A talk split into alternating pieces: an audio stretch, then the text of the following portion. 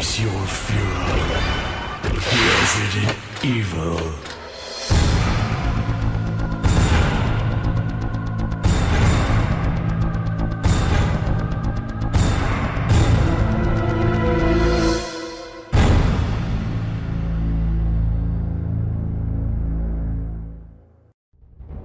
Olá pessoal, sejam bem-vindos ao primeiro podcast do Database, o Face Your Fear. E você está se perguntando por que Face Your Fear?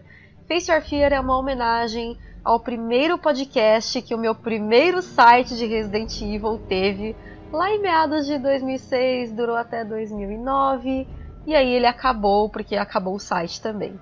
E eu acho que essa homenagem é justa, porque significou muito para mim, eu aprendi muito com o podcast naquela época, então ele ganhou esse nome por causa disso. Bom, hoje nós estamos aqui para falar de Resident Evil 6. Esse podcast está saindo no dia do aniversário de lançamento de Resident Evil 6, que saiu em 2 de outubro de 2012, ou seja, já faz 6 anos que saiu Resident Evil 6. E eu estou aqui com um convidado que ele é apaixonado por Resident Evil 6. Talvez ele seja o único fã de Resident Evil 6. Não, tô brincando.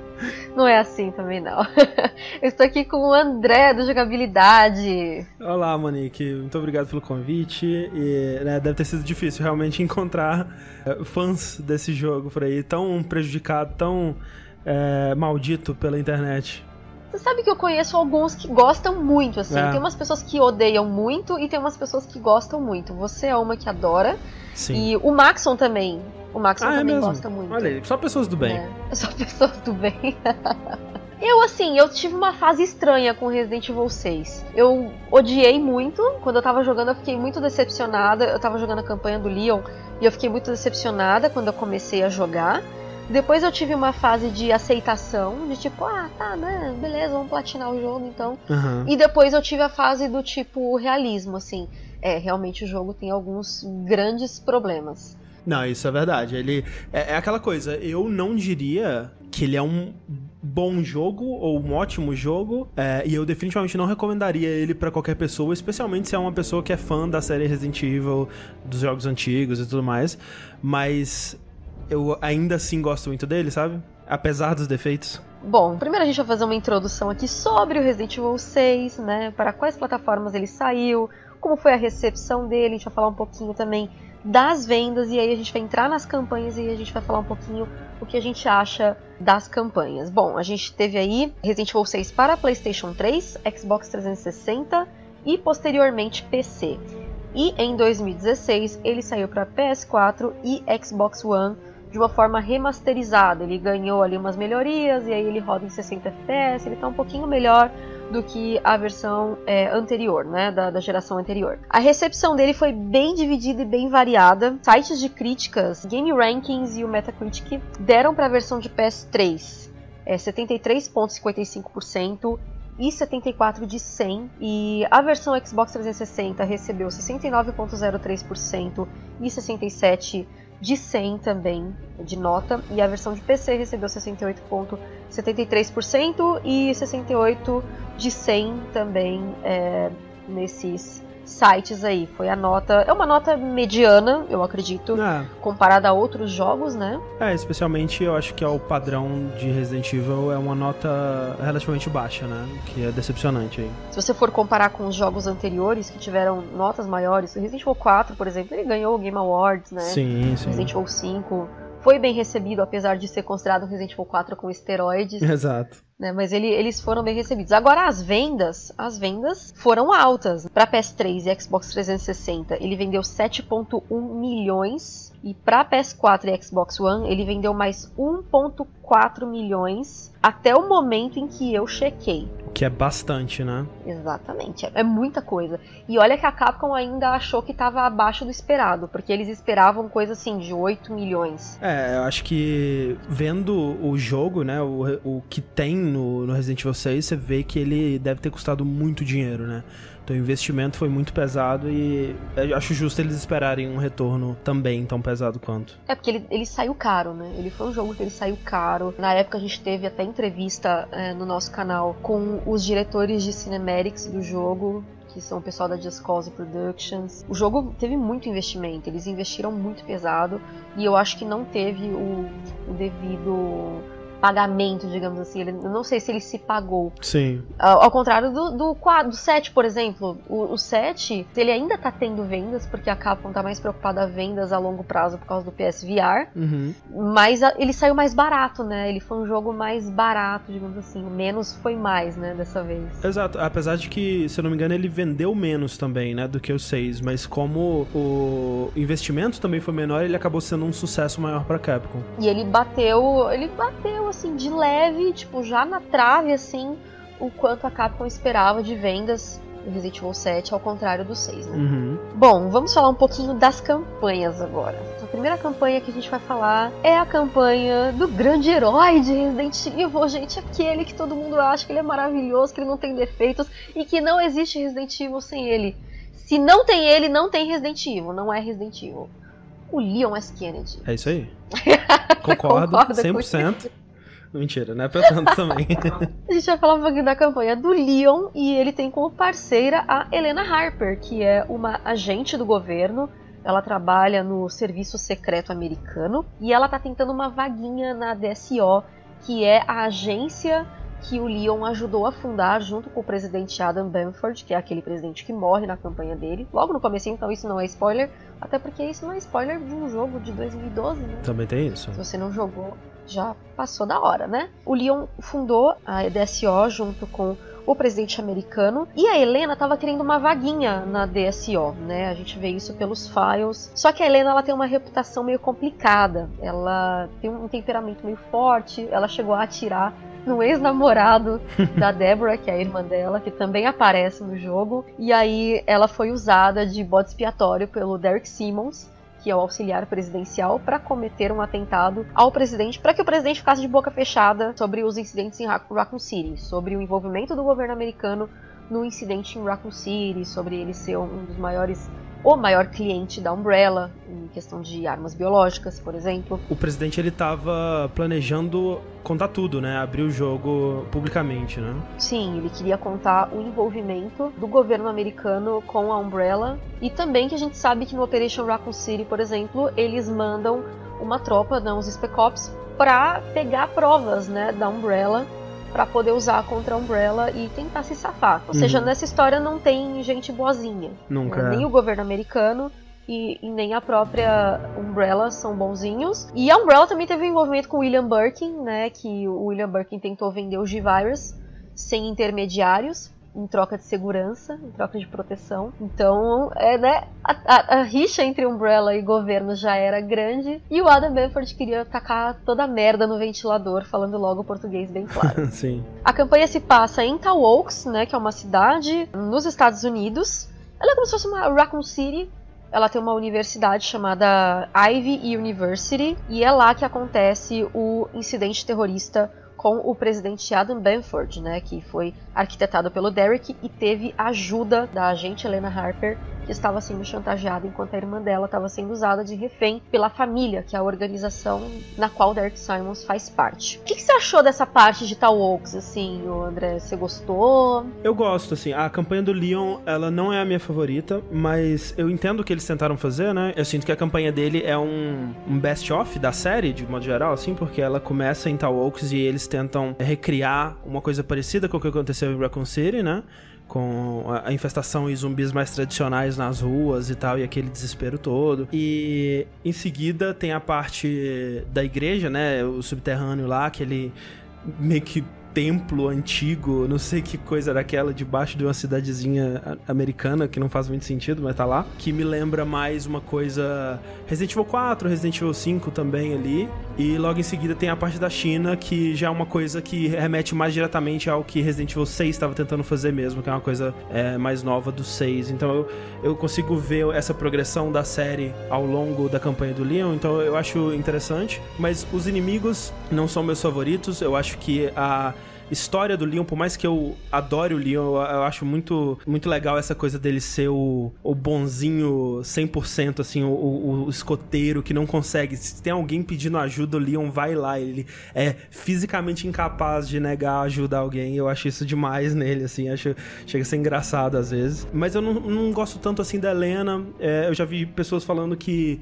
já que o 6 é, é tão fanservice, assim, ele tá tão preocupado em fazer essas chamadas pro passado da série e colocar personagens que às vezes nunca tinham interagido antes juntos e tal. Talvez seria mais interessante se o parceiro do Leon fosse a Jill, por exemplo, o que seria curioso porque eles também nunca interagiram, né? Obviamente isso teria que mudar bastante a história, mas eu não sei, a Helena é uma personagem meio insossa para mim, eu não, curto muito ela. Eu gosto da Helena, eu também, mas eu também acho que ela não faz diferença nenhuma na série.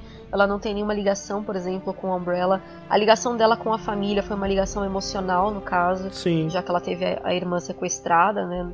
Ela não tinha nenhum envolvimento com a família. Agora, a questão da família, a inserção da família no enredo de Resident Evil, é uma coisa que eu acho que foi extremamente benéfica para a série do Resident Evil 6. É um dos pontos altos do Resident Evil 6 para mim, e eu acho que eles devi deveriam até continuar a história da família a partir agora, sei lá, de um Revelations 3, um Resident Evil 8, porque a gente saber que existe uma sociedade secreta é tipo uma maçonaria, um Illuminati da vida. É, o, o Patriotas do Metal Gear. É, que cuida da, da vida das pessoas e tá, tá influenciando diretamente na, na ordem mundial e tudo mais. Eu acho bem interessante, eu acho que Uhum. combina muito mais com, por exemplo, a Umbrella voltando como boazinha, que nem aconteceu no 7. Sim. Toda vez eu falo isso e vocês vão até dar risada de mim. Então postem aí nos comentários, tipo, para de insistir nessa história. Mas eu gosto muito do Morgan Lansdale do Resident Evil Revelations. Não sei se você lembra dele. Não, eu tenho poucas lembranças do Revelations. É do 1, né? Isso. Ele era da FBC, ele era um agente da FBC, o líder da FBC, na verdade. E ele que arquitetou o atentado em Terra Grigia para ganhar mais poder para a Hum. FBC, para ganhar mais poder e mais fundos para a FBC.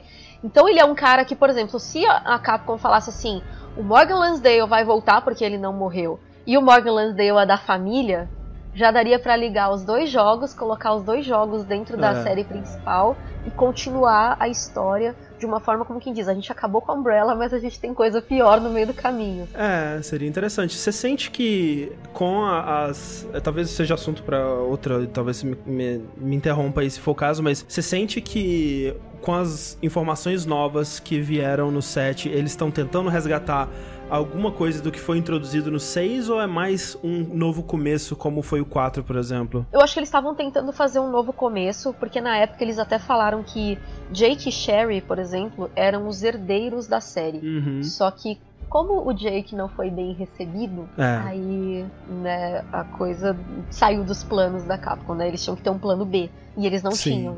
Então eu acho que o Jake até vai ser É. esquecido. A gente até vai falar um pouco mais sobre isso quando a gente falar da campanha dele. Mas aí o Leon chega na China atrás do Derek Simmons, porque o Derek Simmons vai atrás da Carla Radames, que tá fazendo o papel de sósia da Ada, que é uma história que eu odeio, que pra que que você fez isso, Capcom? Vocês meu Deus, a Capcom tava muito fumada quando ela resolveu colocar clone. Porque clone não dá, gente, não dá. É, é o artifício mais barato, mais idiota que alguém pode colocar. Claro, salvas algumas exceções, né? Quando são bem explicadas, né? É, o clone vem bem como um elemento de plot twist fácil aqui no, no 6, né? E por mais que o que eu gosto da estrutura da história do 6 é como ela é um Resident Evil 2 em esteroides, né? É, o Resident Evil 2 tinha os lado A e lado B e tal, e o 6 ele faz isso numa escala bem maior, né? Que ele tem as três campanhas e elas vão se cruzando e depois tem a campanha da Ada que também vai contar o lado dela. Então é, é interessante como, à medida que você vai jogando, você vai juntando as pecinhas, né? E eu gostava muito de fazer isso na minha cabeça. Ué, mas a Ada apareceu aqui, ela apareceu ali, aí tem um, essa Ada que tá com a roupa vermelha, tem a Ada que tá com a roupa roxa. Como assim? Um é boa, outra é má, sabe? E aos pouquinhos você vai juntando isso na sua cabeça. Então por isso que eu não, eu não ligo tanto da história do clone aqui. Porque, assim, de um ponto de vista narrativo, é uma grande bagunça. Mas enquanto você tá jogando e juntando os pedacinhos, eu, eu achei interessante, eu achei curioso, assim, é, ir juntando essa história e montando ela na minha cabeça. eu, eu achei divertido. É, eu não consigo achar a história da Carla divertida, porque eu prefiro, se for pra ver é, gêmeas, irmãs gêmeas, eu prefiro assistir a Usurpadora, por exemplo. É verdade. Aliás, será que eles se basearam na Usurpadora? Total, é, mas isso aí é história de gêmeos clássica, né? O gêmeo com o cavanhaque. Qualquer coisa. Nossa, qualquer hora eu vou fazer uma montagem com a música da Paola Bracho e a Carla. Radami. Ninguém fez isso ainda. Como que alguém. Como ninguém fez isso ainda, André? Pelo amor de Deus, tem que fazer. A internet tá perdendo tempo. Bom, aí na China, aí ele se encontra com a Carla Radames e aí ele descobre que na verdade a Carla Radames é só um clone da Eida, uma sósia da Eida. E aí na campanha do Leon, já puxando pra campanha do Chris, acontece aquele encontro entre os dois. Que é a coisa mais maravilhosa da história dos videogames. Não é, André. Pelo amor de Deus. Não é, André, mas tudo bem, eu vou respeitar. Bom, eles brigam por causa da Ada Wong, entre aspas, porque o Chris acredita que aquela é a Ada Wong, o Leon acha ainda que aquela é a Ada Wong, e aí ele acha que ela é uma testemunha, e o Chris bate de frente, falando que não, que ela é a culpada por tudo que aconteceu. Me diz, André, de que lado você está nessa Eu, briga? assim, nesse momento eu tava do lado do, do Chris, porque ele sabia melhor o que tava acontecendo, né? Enquanto que o Leon, ele tava simplesmente sendo o Leon, como ele é em todos os Resident Evil, simplesmente correndo atrás da Ada sem motivo. Mas, apesar de que, é, naquele momento ali, é meio que o Leon que dá uma corda no Chris, assim, porque ele tava bem transtornado, né? E na campanha dele a gente vai entender porquê, assim. Mas nesse momento eu fiquei do lado do Chris, apesar de que o meu personagem favorito de Resident Evil é o Leon, assim. Ah, mas dessa vez você usou a razão e ficou do lado do Chris, né? Porque se a mulher fez tudo aquilo, Com ela tem que certeza. ser presa, levada, interrogada e tudo mais, né? Ninguém ia matar ela. É, Eles iam levar ela pra interrogar. A BSA não é louca de matar uma testemunha como assim, ela, do jeito né? que o Chris tava ali, eu não duvidaria não, viu? Mas, felizmente, Bom, talvez o Pierce segurasse a onda, né? Mas realmente, essa informação de que do, do jeito que o Chris estava transtornado, talvez ele fizesse alguma besteira. Mas, enfim, alguém precisou colocar razão na cabeça. Mas mesmo assim, eu tenho vontade de dar umas, umas palmadas no Leon, porque é tipo, para de correr atrás dessa mulher, meu filho, ela não te quer. ele é incorrigível, não tem como. Vai ser pra sim pra sempre. Exatamente. Bom, aí a campanha do Leon acaba com ele conseguindo provas da inocência da Helena. E aí a gente parte agora pra campanha do Chris. A gente tá fazendo um resumão do resumão mesmo aqui. A campanha do Chris começa na Edônia, né? Já é uma campanha mais focada em uma guerra civil. Ela é mais pesada em questão de ação. Ela é bem mais ação do que a do Leon. Eu acho que a Capcom. Eu acho não, eu tenho certeza.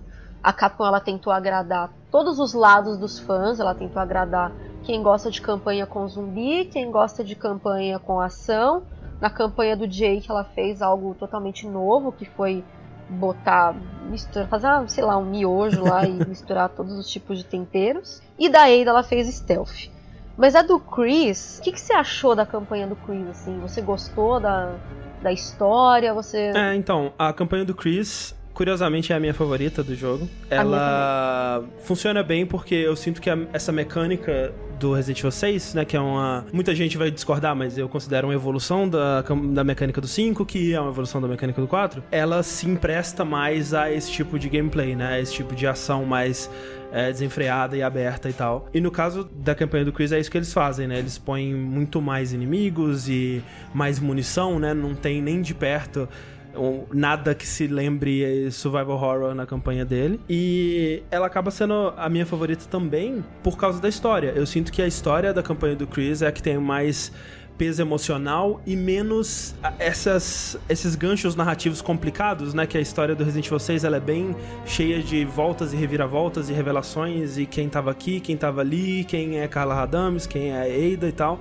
E a campanha do Chris ela é mais direta, por mais que eles estejam perseguindo a Ada, né, ou que eles acham que é a Ada durante a campanha, ela é muito mais sobre um lado emotivo do Chris, né, e o que é que o Chris está passando enquanto comandante desse batalhão, né, e do- dos batalhões que ele vai perdendo ao longo da campanha dele, né, porque é, em flashback você vê que ele perdeu um batalhão e depois você vai vendo ele perdendo outro batalhão e você vai vendo isso afetando ele emocionalmente, né, até chegar no final que tem o, enfim, a gente tá falando de spoilers, né, o sacrifício do Pierce e tal, que é um momento genuinamente emocionante pra mim, que vi esses personagens, né, acom- acompanho esses personagens desde Resident Evil 1 e tal e ver eles passando por essas coisas, assim, é, é realmente emocionante para mim. Eu fiquei tocado pela campanha do Chris, assim, pela dor dele ali naquele momento final, foi realmente muito real, assim, pra mim. Minha campanha favorita também, a do Chris, é justamente por causa dessa parte emocional e porque o Chris é um dos meus personagens favoritos da série. Ele é o meu personagem masculino favorito hum. da série. Mas, por exemplo, eu não tenho o apego com Resident Evil 5,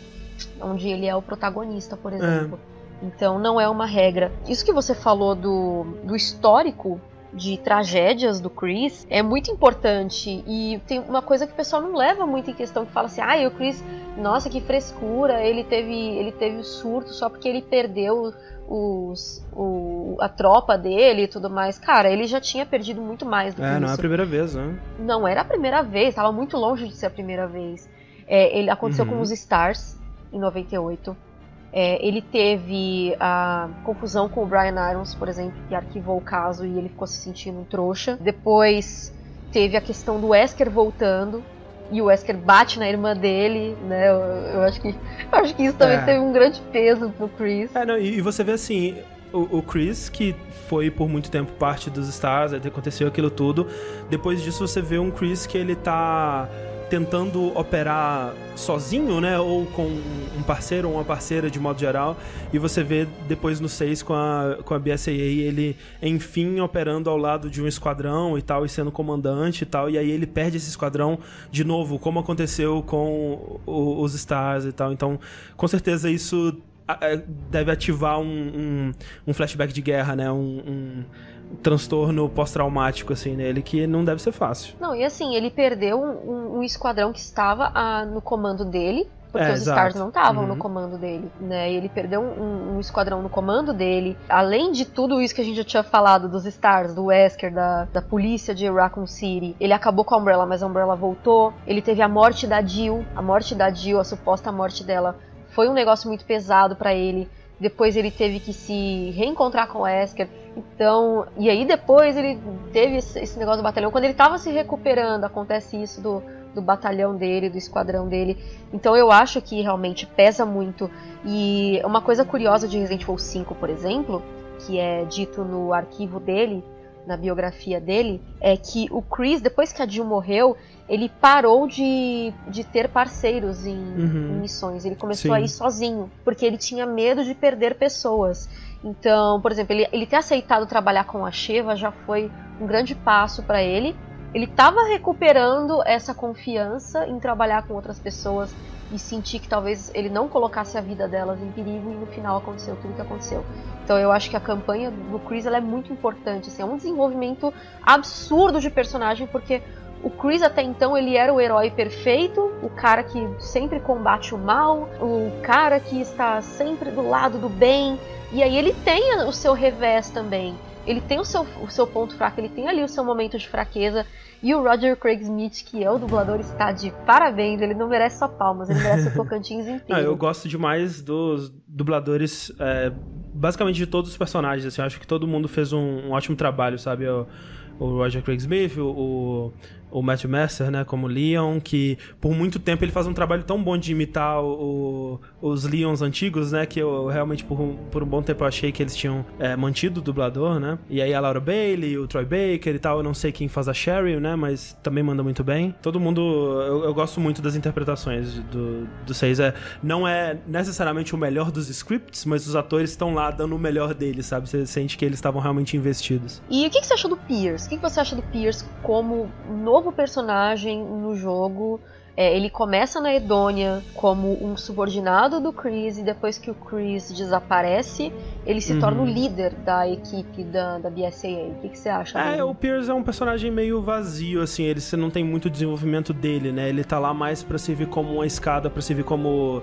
sei lá, um, um, um, chão até pro, pro Chris, assim, pra tentar manter o Chris no, nesse caminho, assim, e como isso ele funciona, sabe? Mas é muito mais uma história do Chris e o Pierce tá lá mais como um apoio, né? É, eu gosto da relação dos dois, é, mas não especificamente do personagem do Pierce em si. Eu gosto do Pierce, mas eu acho que ele também teve um crescimento muito grande, porque todo mundo coloca o Pierce como um personagem per perfeito, assim. Mas, cara, não, no começo ele é extremamente mimado, sim, ele parece que até meio enciumado, que, como quem diz, não, eu sou o favorito do Chris E fica aí, tipo, o Finn, por exemplo, tirando atenção, Uhum. que ele manda o Finn calar a boca, parar de chorar, coisa assim.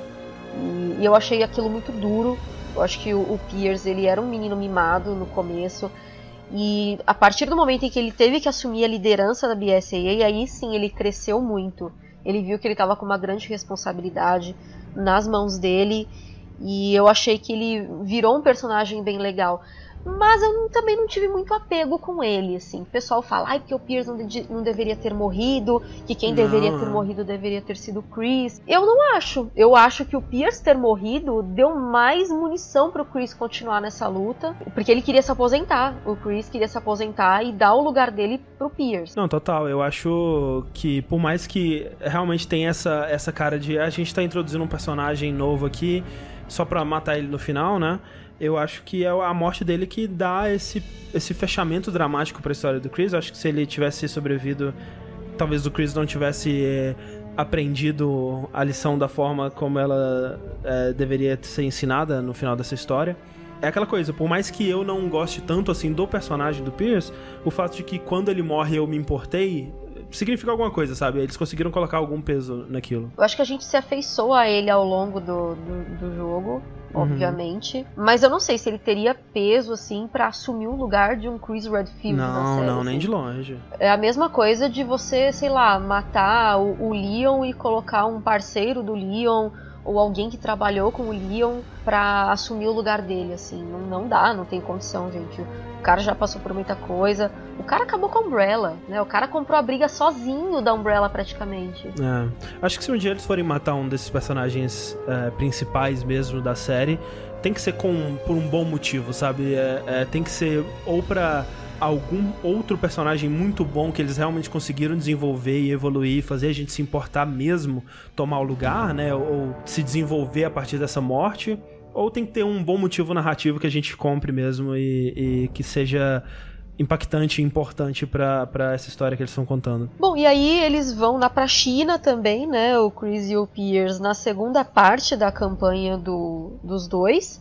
Eles vão pra lá pra tentar conter um incidente biológico que tá acontecendo lá. Um incidente não, né? Um bioterrorismo, né? Um ataque bioterrorista causado pela New Umbrella. Esclarecendo, New Umbrella não é a mesma New Umbrella do Resident Evil 7.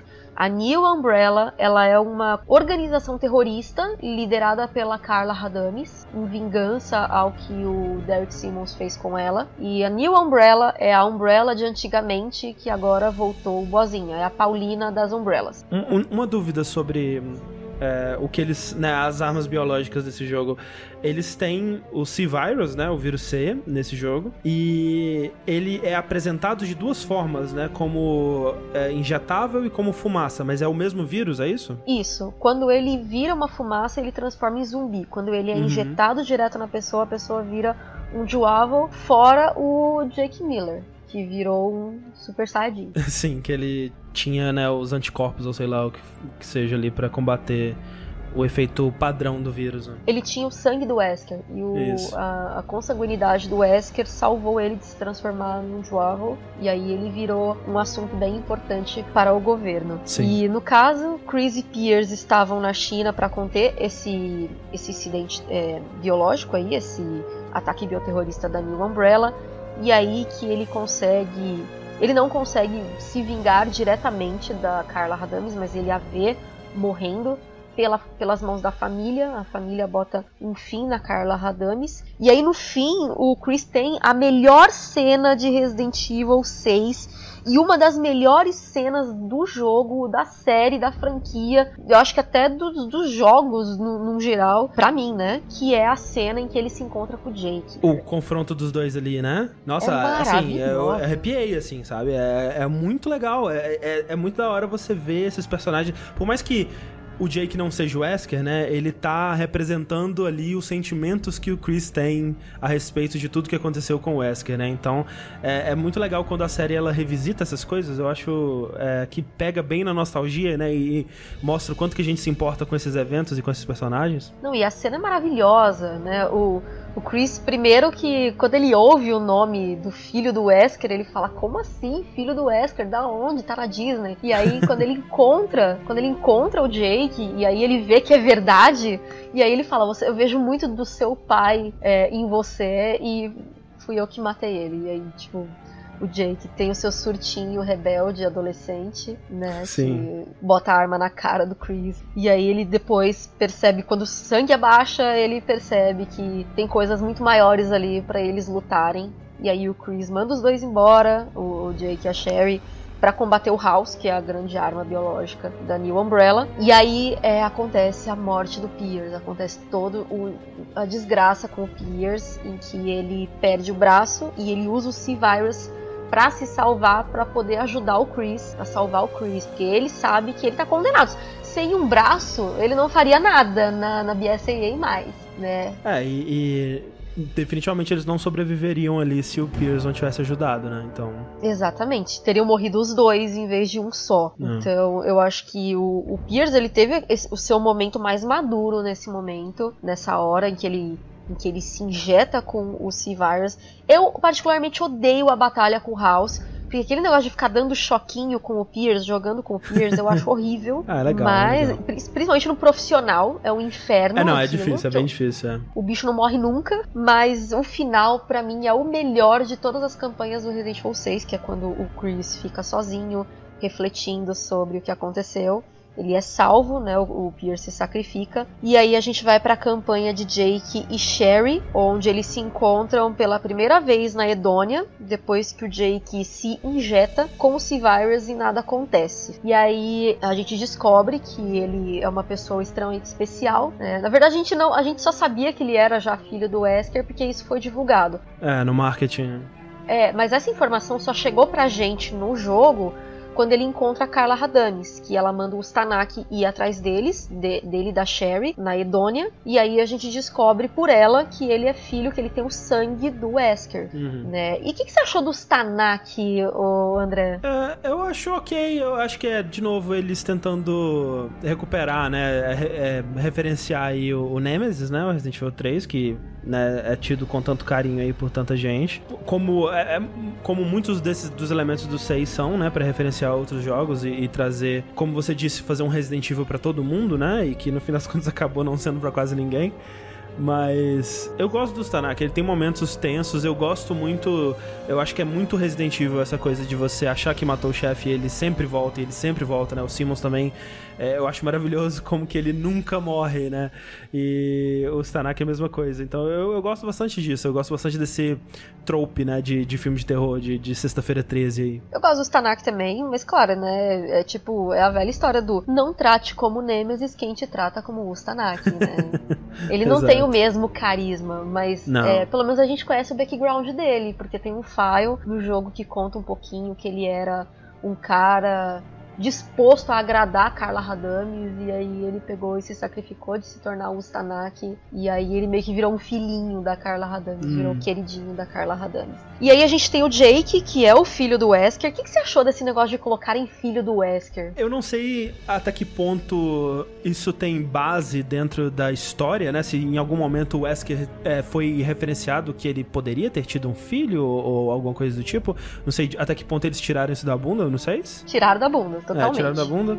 É, isso, isso obviamente é ruim, né? Mas eu também entendo o que eles quiseram fazer, porque eu acho muito legal a ideia da campanha do Jake e da Sherry, né? Que são os dois filhos dos vilões, assim, né? O, o- a Sherry filho do William Birkin, o, o Jake filho do Wesker, e os dois com pontos de vista, os dois saíram dessas situações de filho dos vilões de, de, de formas muito diferentes, os dois têm pontos de vista muito distintos com, sobre o mundo, e esses pontos de vista vão se chocar e eles vão se dar bem, né, no fim das contas, e vai... A, história deles é muito bonita, assim, é, é- é uma amizade bonita que surge ali, que também não descamba pra...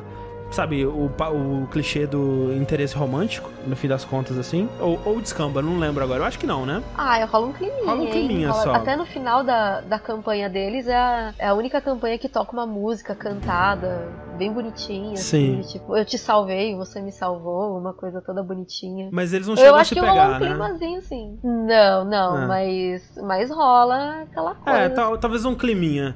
Mas assim, é- é- eu, no final ali, né, quando você tá enfrentando os Tanak pela última vez, que os dois têm que dar juntos o tiro no coração dos Tanak, é, eu acho que é um momento muito bonito, assim, de amizade, que representa a evolução dos dois personagens ali, como que eles cresceram também. Então, do, do ponto de vista de justificar a existência de um filho do Wesker, né, como o Jake, talvez seja realmente tirado da bunda, mas pra mim funciona, eu gosto muito dos dois. Eu gosto muito da- do que eles fizeram com a personagem da Sherry, sabe?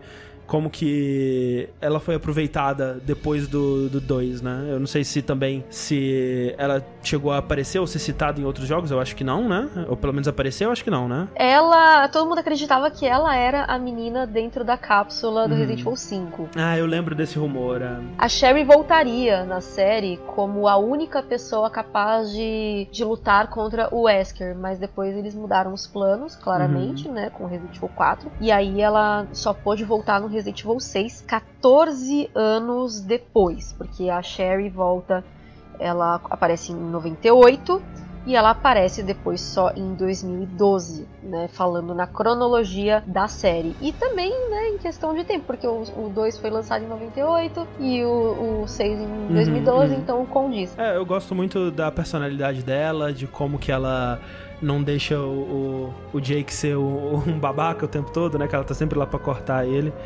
E eu gosto demais da- das interações que eles têm com o Chris, com o Leon especialmente, a Sherry interagindo com o Leon, tá tão entre os meus momentos favoritos de Resident Evil 6, assim, eles falando do passado, né? É, é aquela coisa de, de fã, sabe? Porra, eles referenciando o meu- meu jogo favorito da série, né?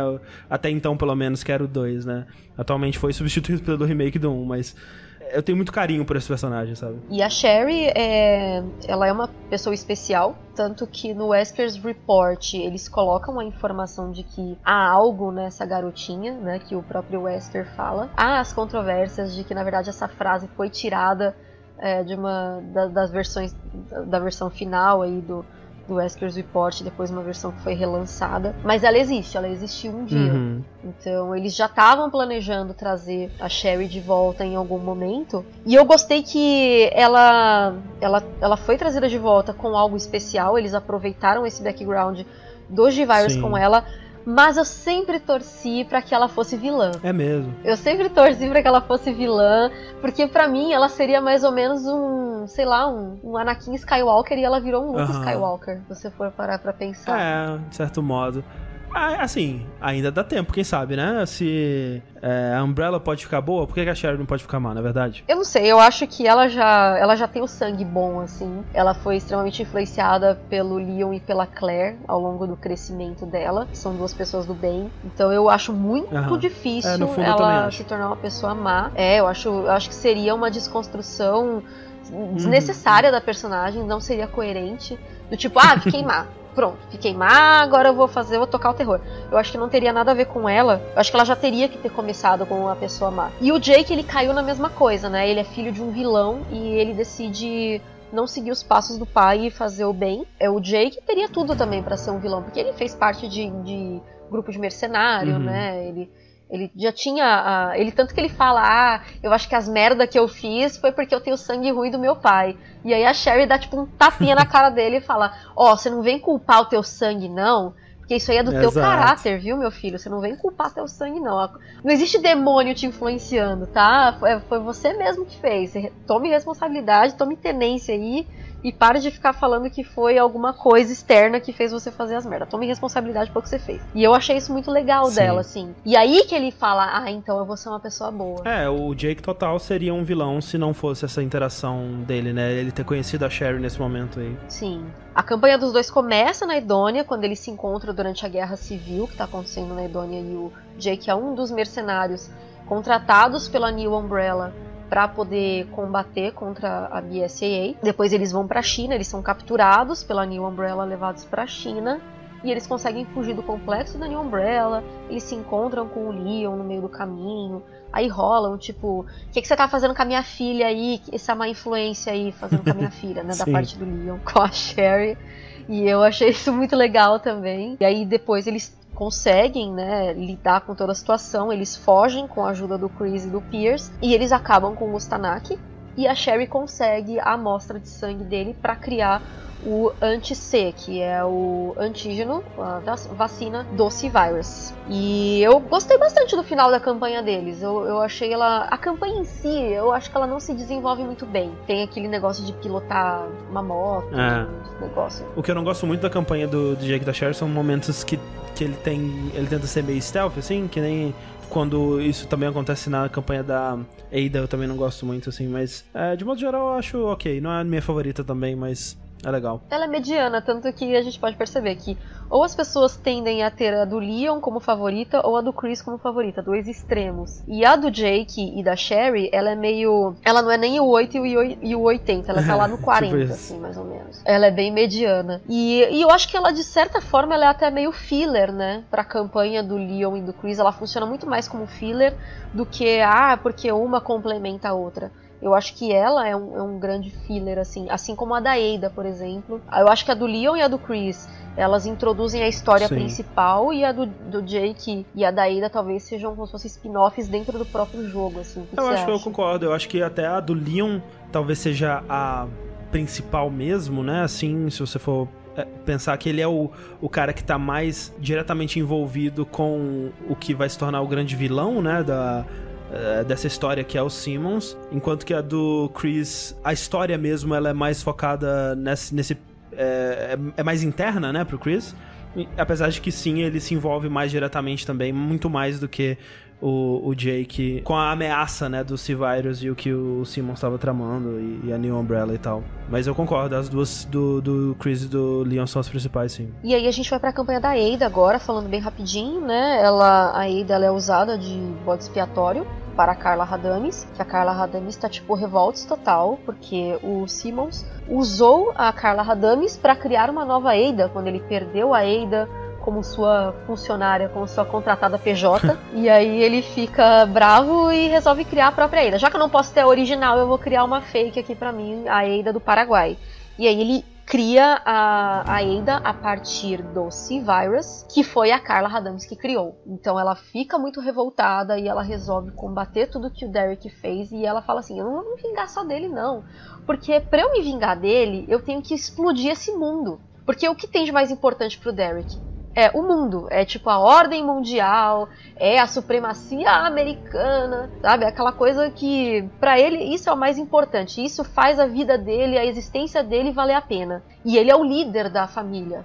Então ela atacar no, naquilo que ele mais preza, né, aquilo pelo qual ele luta, foi uma, uma jogada de mestre do, do caso da, da Carla. Então ela usou todas as armas que ele ofereceu para ela, porque ele deu um monte de munição para ela.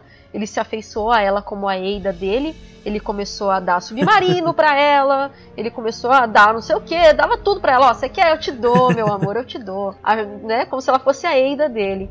E ela usou tudo isso contra ele.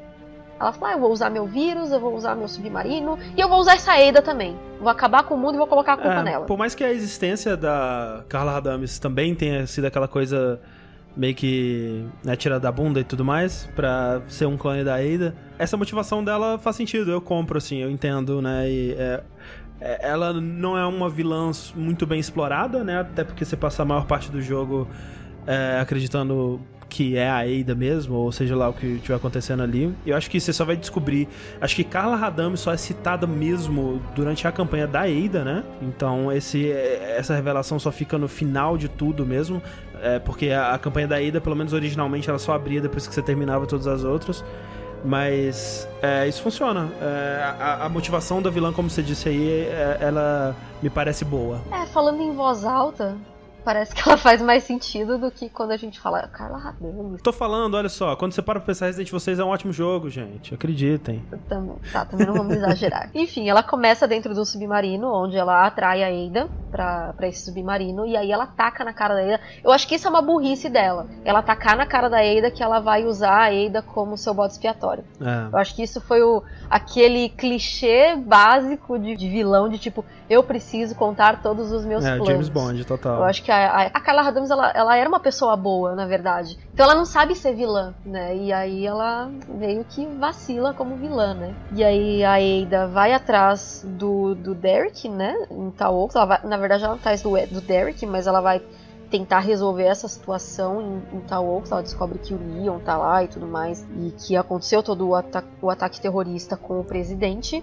E depois ela vai pra China, né? Atrás da Carla. Porque a Carla tá lá tocando terror lá em Lanxiang. E o Derek foi para lá, então ela vai para lá para tentar conter a Carla, que ela fala, né? Ninguém mexe com a Ada Wong, cara, você não tá entendendo. A campanha da Ada, ela é importante, né, para você entender a história como um todo, mas ela é meio que um bônus mesmo, né? Porque ela não tem muita coisa nova que é exclusivo da campanha da Ada mesmo, né? É mais ela se costurando ali entre as outras campanhas e explicando o que ela estava fazendo quando ela aparecia nessas outras campanhas, né? É, de conteúdo novo mesmo para ela não tem muita coisa. É, a, no PS3 e no Xbox 360, a campanha da Ada não era, a, não era aberta. Você tinha que terminar todas as três principais para abrir a da Ada como um bônus.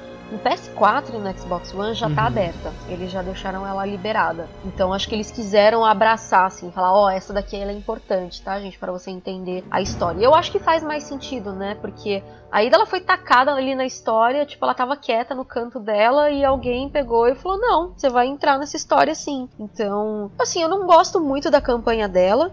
Eu acho que é uma, uma boa história, assim, é um, uma- um bom complemento para a história da Carla, a história do Derek, é, um complemento para a história do, do Leon, né? Porque Sim. Leon precisa da Ada, né? A metade da laranja. Então eu, eu gostei, eu achei interessante. E no final, ela- a gente descobre tudo sobre a Carla. A gente descobre os planos do Simmons de, de usar a Carla com o C-Virus para criar uma nova Ada. E ela bota fogo, né? Ela acaba com o laboratório da Carla, né? No final. E a gente vê que tá saindo uma mão de dentro de um casulo Sim. do C-Virus, mas ela explode antes que esse casulo saia. Do que será que era aquela mão? É, será que tem, tem algum, alguma teoria? Porque eu sempre imaginei que era só mais um, uma criatura. Não, não, não me passou pela cabeça que pudesse ser alguma coisa especial. Talvez um, um clone do Simmons, não sei. Talvez um clone do Simmons. Teve gente até que já falou que era um clone do Wesker. Teve, teve bastante teoria, assim. Mas enfim, É. explodiu, não, não vai Até a acontecer. gente sabe, pelo menos. Exatamente. Então. É, uma outra coisa estranha da campanha da Ada é o lance do co-op, né? Porque todas as outras campanhas foram pensadas com o co-op em mente, até mais do que os 5, se, for- se você for pra, se você for parar pra pensar. Mas a da Ada, ela inicialmente era pra ser jogada single player, né? E depois que eles adicionaram a possibilidade Sim. de você jogar com um soldado genérico acompanhando ela, que não fazia um sentido, né? O agente É. inútil, né? Que ele não consegue nem é. abrir porta. Depende da Ada É. pra abrir porta. É, a campanha da Ada, que nem a gente falou no começo, ela é mais stealth, né? Porque a Ada faz toda aquela coisa, pelo menos no começo, de se infiltrar dentro do submarino e ela não pode ser vista. E aí depois só que ela parte um pouco mais pra ação, ela ajuda, por exemplo, Jake e Sherry em uns dois ou três momentos do jogo, assim como ela fez com o Leon, por exemplo, no Resident Uhum. Evil 4. Então, a gente tira daí que a Ada ela não é nem boa nem má, mas ela tem a sua própria agenda, né? Ela, ela ajuda quando ela sente que deve É ajudar. meio que. É assim, é, é a Ada, né? Que a gente sempre conhece. É, no fim das contas, esse- essa campanha da Ada é um. É um Separate Ways em esteroides. Como tudo em Resident Evil 6, é em esteroides. Exatamente. E a Ada, ela é uma, ela é uma anti-heroína, na verdade. Ela não é uma mocinha da Uhum. história. E ela também não é uma das antagonistas, ela tá ali no meio. Então, é, por exemplo, o pessoal pede muito, ah, faz um jogo com a Ada. Eu não sei se cabe. Porque eu não sei se teria sentido a gente jogar com um anti-herói. Assim como, por exemplo, o Jake, ele, ele é um anti-herói também, porque apesar de tudo, ele não é um cara bonzinho. E eu não sei se ele volta. Até porque a, a recepção dele não foi boa. Então eu não sei se ele volta pra série. É, aquele epílogo no final da campanha da Ada, é, eu acho que depois da recepção do jogo, ele, a Capcom deve usar como. E aí ele sobreviveu e continuou matando armas biológicas para sempre. Eu acho que. Não sei se faria sentido um jogo com o Jake como protagonista, mesmo que ele tivesse sido bem aceito, porque ele não é um cara totalmente bonzinho né? Ele ainda tem uns, umas falhas de caráter. Sim. Eu até acho que depois do arco que ele passa no 6, eu acho que ele tá mais pra herói do que pra anti-herói, assim. Ou pelo menos ele seria um herói com uma personalidade meio difícil e tal, mas eu acho que ainda assim um herói, sabe? Quando mostra ele, é, né, ele recusou o dinheiro no final e depois ele mostra ele salvando a criancinha e tal, eu acho que ele deu uma, uma virada no caráter dele, assim, suficiente para ele ser um bom protagonista, mas ao mesmo tempo, como você disse, a, recepção dele não foi boa, né? Eu acho que talvez ele não se encaixe muito bem nesse novo tom que a Capcom tá dando pro set, que eu imagino que eles vão seguir para os próximos jogos também. Eu acho que seria esquisito um cara dando soco na galera. E o... Quer dizer, se bem que, né, tem o, o, cara que só dá soco lá no, no, DLC do set também, enfim, não sei. Talvez funcionasse. Pô, o Chris dá soco em pedra. Que é um bom momento, inclusive. As pessoas criticam bastante. Não entendo as pessoas. Eu entendo as pessoas. Eu entendo as pessoas. Socar pedra é num ótimo, vulcão. É melhor, melhor Socar coisa. pedra num vulcão. Tem que ter mais por pedra favor, sendo gente, socada. Por favor. Ah, vou falar onde essas pedras têm que ser socadas.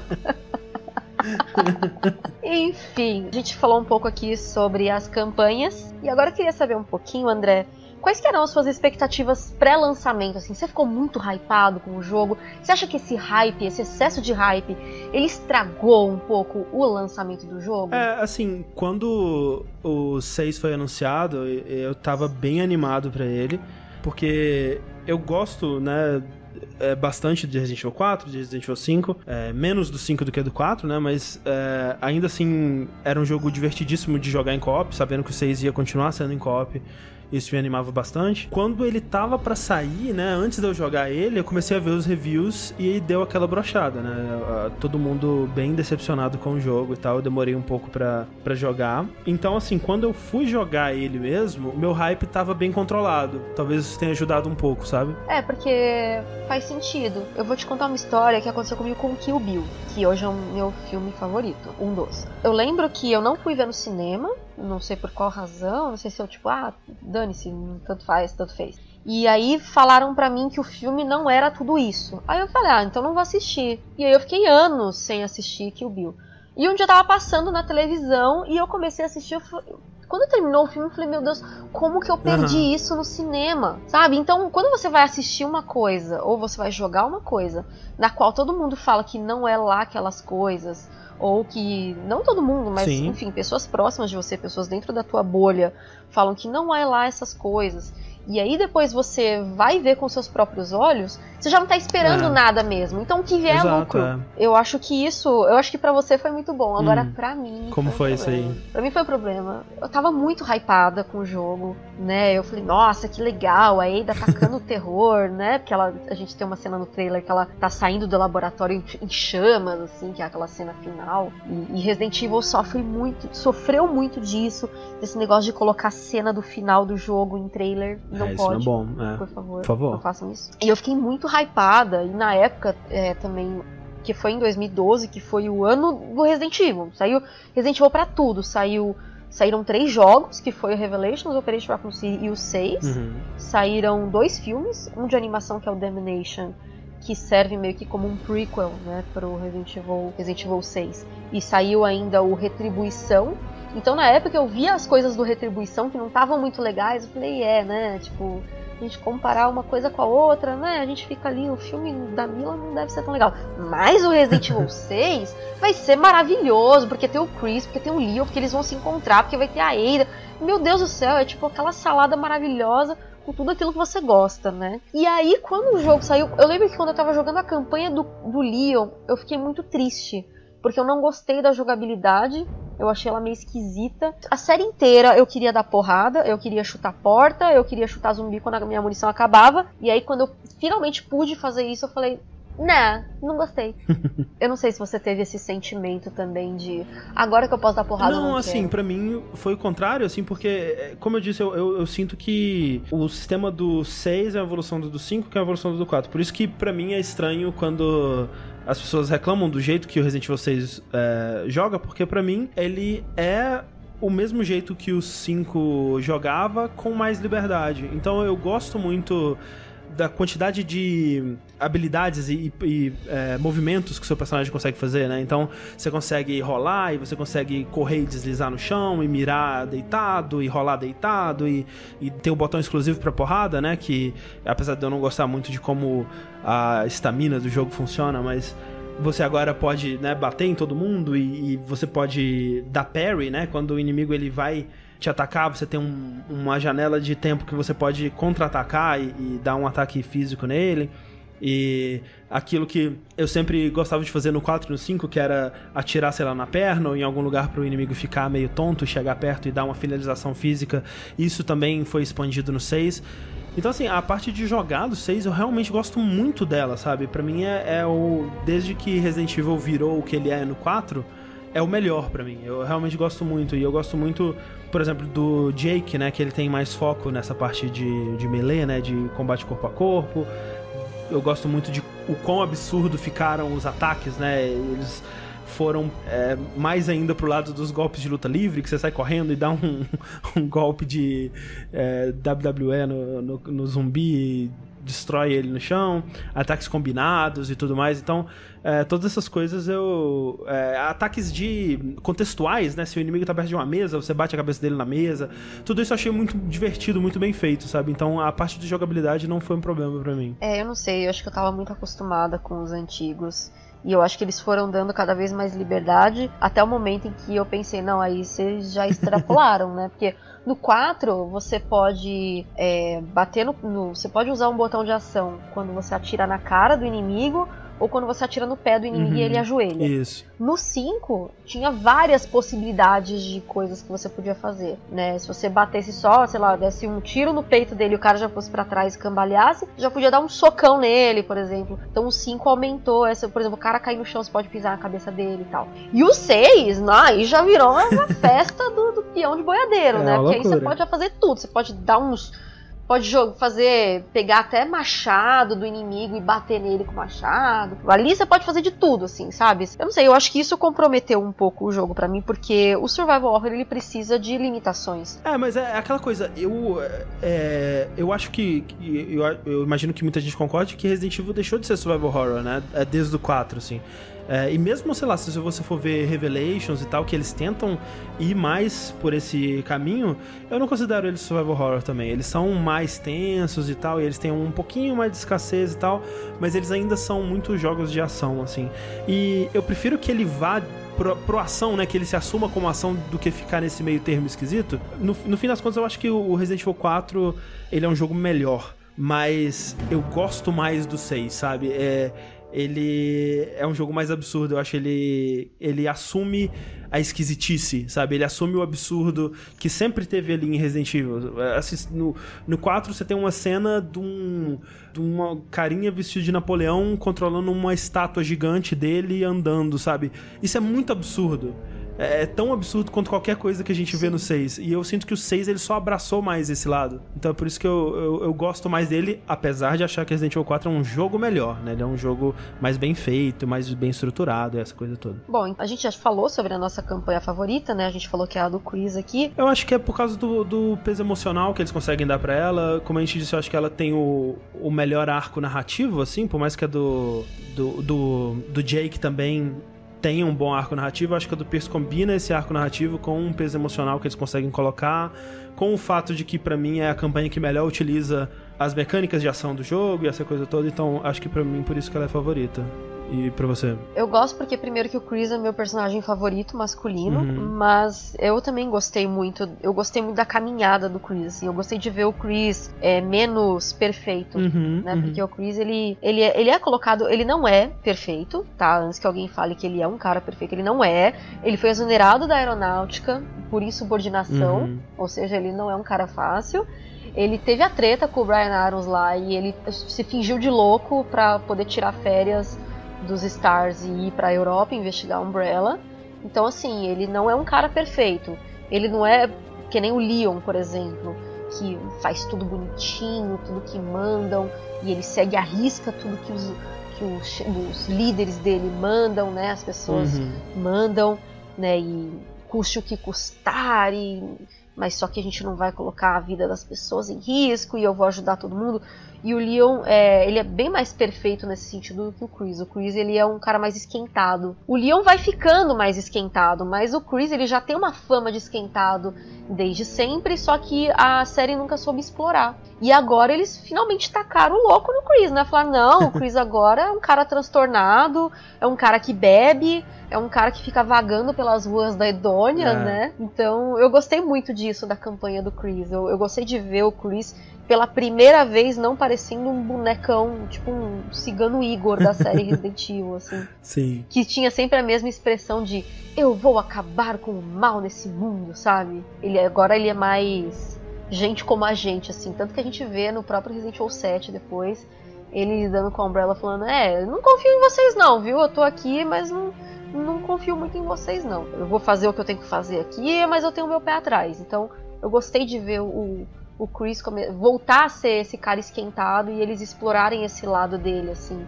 De depois que ele teve o trauma, ele mostrou a sua verdadeira natureza. Ao contrário do Leon, que eu acho que ele força um pouco essa situação. Eu acho que ele é um nice guy e ele força um pouco essa rebeldia. Né? O Leon, eu acho que ele ele quer mostrar que ele é um cara esquentado e às vezes ele não é. Não, né? é, não sei ele se é pra mostrar bonzinho. pra Ada, É. não sei se ele quer mostrar pra Ada que ele pode ser um cara, um bad boy, assim. Olha, eu sou. Eu sou digno de você. É. Mas é, eu acho que o. Que eu acho que ele força um pouco essa situação de ser um, um cara. É que nem ele dá aquelas tiradas no Resident Evil 4 com a, com a Hannigan. Sabe? Eu acho que não é tão natural quanto seria quando, quanto foi com o Chris no 6, por exemplo. Do Chris ficar um cara agressivo e tudo mais, que ele já tem essa natureza agressiva que não era explorada na série. Não sei se por limitação gráfica e tudo mais. E aí só depois que eles que eles mostraram que o Chris ele pode ser um cara agressivo e esquentado quando ele toma um trauma pessoal na cara. E já o Leon não, né? Ele é meio ele força um pouco a situação, Um ele força um pouco. pouco a barra É. Pra ser descoladinho. Bom, é, nosso sentimento final aí sobre o jogo, André, diga aí. Por que você indicaria Resident Evil 6 pra alguém? É, eu acho que só nas circunstâncias corretas, eu acho, eu acho que a pessoa tem que ir com esse conhecimento de que não é um jogo nem de longe perfeito, né? Que a mecânica de, de tiro dele não é das melhores, né? Assim, é, no, no caso. O, a sensação de atirar no inimigo, sabe? E o, o inimigo reagindo ao seu tiro não é das melhores, sabe? Eu acho que ele compensa isso com, como eu disse, com a- as outras possibilidades que ele te dá, de você, sabe, sair correndo, dar uma rasteira num zumbi, é muito legal isso. Não tem muitos jogos que você pode dar uma rasteira num zumbi. Então é, o o Resident Evil 6 proporciona isso pra você. O, mas é, eu não recomendaria ele sem a possibilidade de jogar em co-op também, por exemplo. Acho que faz muita é, diferença. Acho que é um jogo que ele melhora bastante quando ele está sendo jogado em co-op. Possivelmente que a pessoa também já tenha um certo apreço pela história e pelos personagens de Resident Evil pra poder apreciar todo o fanservice que tá sendo dito. Eu acho que é por isso que eu gosto do, do 6, sabe? Eu, eu- eu trouxe muito pra mesa também. Não foi, não foi só o que o jogo me deu. Eu trouxe muito desse apreço pela, por esse tipo de jogabilidade que ele oferece, pelo absurdo da série que eu sempre vi nela, mas que eu sempre quis que fosse mais absurdo, enquanto eu sinto que a maioria dos fãs de Resident Evil queria que eles controlassem um pouco mais a- o lado absurdo. Eu não, eu, é mais, cara. Eu quero mais Chris socando pedra no vulcão. É, manda mais que tá pouco. Então, acho que por isso que o, o jogo me agradou tanto, sabe? Porque ele foi pro lado que eu gostaria, com mais co-op, com é, mais fanservice, essa coisa toda. Então eu, eu recomendaria pra alguém que tem esse mesmo tipo de proclividade com a série que eu, assim. É, eu, eu não sei de você, Monique, mas assim, é- é- você, né, como jogou todos os jogos da série aí. é, enquanto eu só joguei os principais, essa lista sua deve ser muito mais extensa. Eu, eu não sei se você sabe de cabeça em que posição 6 está nela. Mas eu diria que pra mim ele é tipo o terceiro favorito. Em primeiro lugar o remake, em segundo o 7 e em terceiro o 6. Deixa eu ver assim que eu tenho uma lista muito esquisita. Um pouco, um pouco. Mas é, gente, cada um, cada fã é um fã, É. né? A gente tem que entender que cada, cada pessoa gosta de um aspecto da série e tudo mais. É muito complexo, porque, por exemplo, o jogo mais vendido da, da Capcom, um dos, né? No caso de Resident Evil, é, o- é o 5. Sim. né? Então eu acho É. que deve dar um nozinho na cabeça da Capcom que ela pensa, o 5 é mais vendido, mas ao mesmo tempo o pessoal critica essa jogabilidade nova. A gente não sabe o que fazer, É. né? Então eu acho que dá esse tilt assim na cabeça da Capcom. Eu diria assim, se eu fosse indicar por que alguém tem que jogar Resident Evil 6, eu diria que é porque ele traz umas coisas bem legais em questão de narrativa.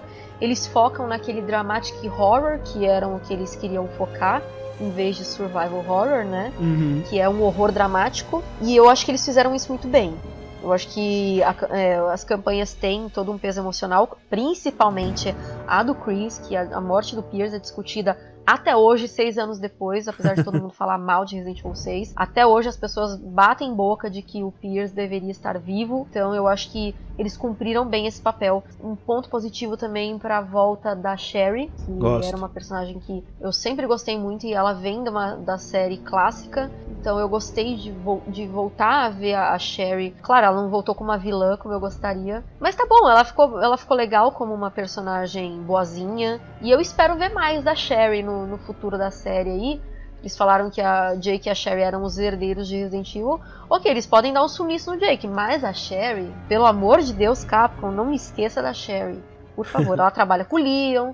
De repente fazer um Verdade. jogo ali, Leon e Sherry. Pô, seria legal isso, hein? Nossa, agora que você falou. Enfim, eu acho que a gente pode pôr um ponto final nessa discussão, nesse desabafo de Resident Evil 6, ou você tem mais alguma coisa pra falar? Eu acho que é isso. Então assim a gente encerra a nossa discussão sobre Resident Evil 6 nesse aniversário de 6 anos de Resident Evil 6. Ó, Resident Evil 6, 6 anos, eu acho que a gente pegou o momento certo pra falar de Resident Evil 6 aí no nosso primeiro podcast. E André, eu quero que você fale um pouco aí para a galera. Eu sei que dificilmente alguém não vai te conhecer, mas por acaso vai que cai esse podcast no ouvido de alguém que não conhece jogabilidade e você quiser falar um pouquinho sobre, fique à vontade. Assim, eu acho difícil realmente que alguém que conheça. Que eu acho difícil, na verdade, que alguém que não conheça vá querer conhecer agora que eu falei tão bem de Resident Evil 6, né? A pessoa tá falando, por que, que eu vou ouvir uma pessoa que gosta de Resident Evil 6 falando sobre videogame? Essa pessoa claramente não sabe nada do que ela tá falando. Mas, caso Mas você deu bons argumentos, você Ah. deu uns bons argumentos aqui. Vamos ver. Mas assim, é, caso você queira é, me ouvir falando mais sobre jogos, né? E toda a equipe do Jogabilidade falando sobre jogos, a gente tem podcasts também, né? Só procurar por jogabilidade aí no seu agregador, no programa que você usa para ouvir podcasts, ou no Spotify, ou acessar o nosso site, que é o jogabilidade.de. E a gente faz vídeos também no YouTube, no youtube.com.br jogabilidade, sempre falando sobre jogos, lançamentos, jogos antigos, discutindo, jogando, essa coisa toda bonita. Perfeito. Então acessem lá, gente, a jogabilidade. É um podcast que eu sempre escuto quando eu consigo, né? Porque eu nem sempre escuto podcasts. Mas toda vez que eu escuto podcast, eu escuto do jogabilidade. Então eu acho que pra quem não ouve podcast e aí vai atrás de um podcast, quando pode ouvir podcast, vai atrás daquele podcast, é porque ele é bom. É, e, e para quem tiver interessado em começar a ouvir, talvez uma boa porta de entrada seja, por exemplo, o podcast de Resident Evil 7 que a gente gravou com a Monique, né? Ficou muito bom, ficou Exatamente. muito bom, ficou completíssimo. A gente destrinchou Resident Evil 7 ali de uma maneira incrível, então eu recomendo e eu vou colocar na descrição o link para esse podcast de Resident Evil 7 que ficou topíssimo. Exato. André, muito obrigada pela participação, de verdade, significa muito para mim ter o André da jogabilidade, cara, no meu primeiro podcast. Olha Sempre só. que precisar de alguém pra defender os jogos ruins de Resident Evil, tamo aí, pode contar. Ok, então. Bom, galera, então é isso. Eu espero que vocês tenham gostado deste primeiro Face Your Fear. Se vingar a ideia, a gente vai fazer mais. Então digam aí, deem feedback, deem amor, divulguem, curtam, se inscrevam no canal, visitem o site, enfim, faz tudo o que tiver pra fazer pra dizer eu quero mais podcasts do Resident Evil Database.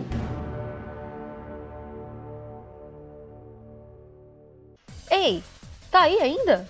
É, porque ainda não acabou não, tá? Eu ainda tenho alguns recadinhos pra te dar. Então vamos lá, lembrando que nós, do Resident Evil Database, estamos no Padrim, padrim.com.br barra horror database ou residentevildatabase.com barra padrim e a partir de um realzinho por mês você já nos ajuda a continuar fazendo não só esse podcast, mas também o nosso canal no YouTube, o nosso site e muitos outros projetos que podem aparecer. Se você não puder doar no Padrim e se comprometer de ajudar todo mês, você também pode fazer doações esporádicas ou até uma vez só no nosso PicPay, picpay.me de me barra Resident Evil Database ou procura lá por Resident Evil Database ou então tem até o link na descrição, olha só que fácil. Qualquer valor ajuda muito a gente a continuar fazendo esse trabalho que a gente faz, ok?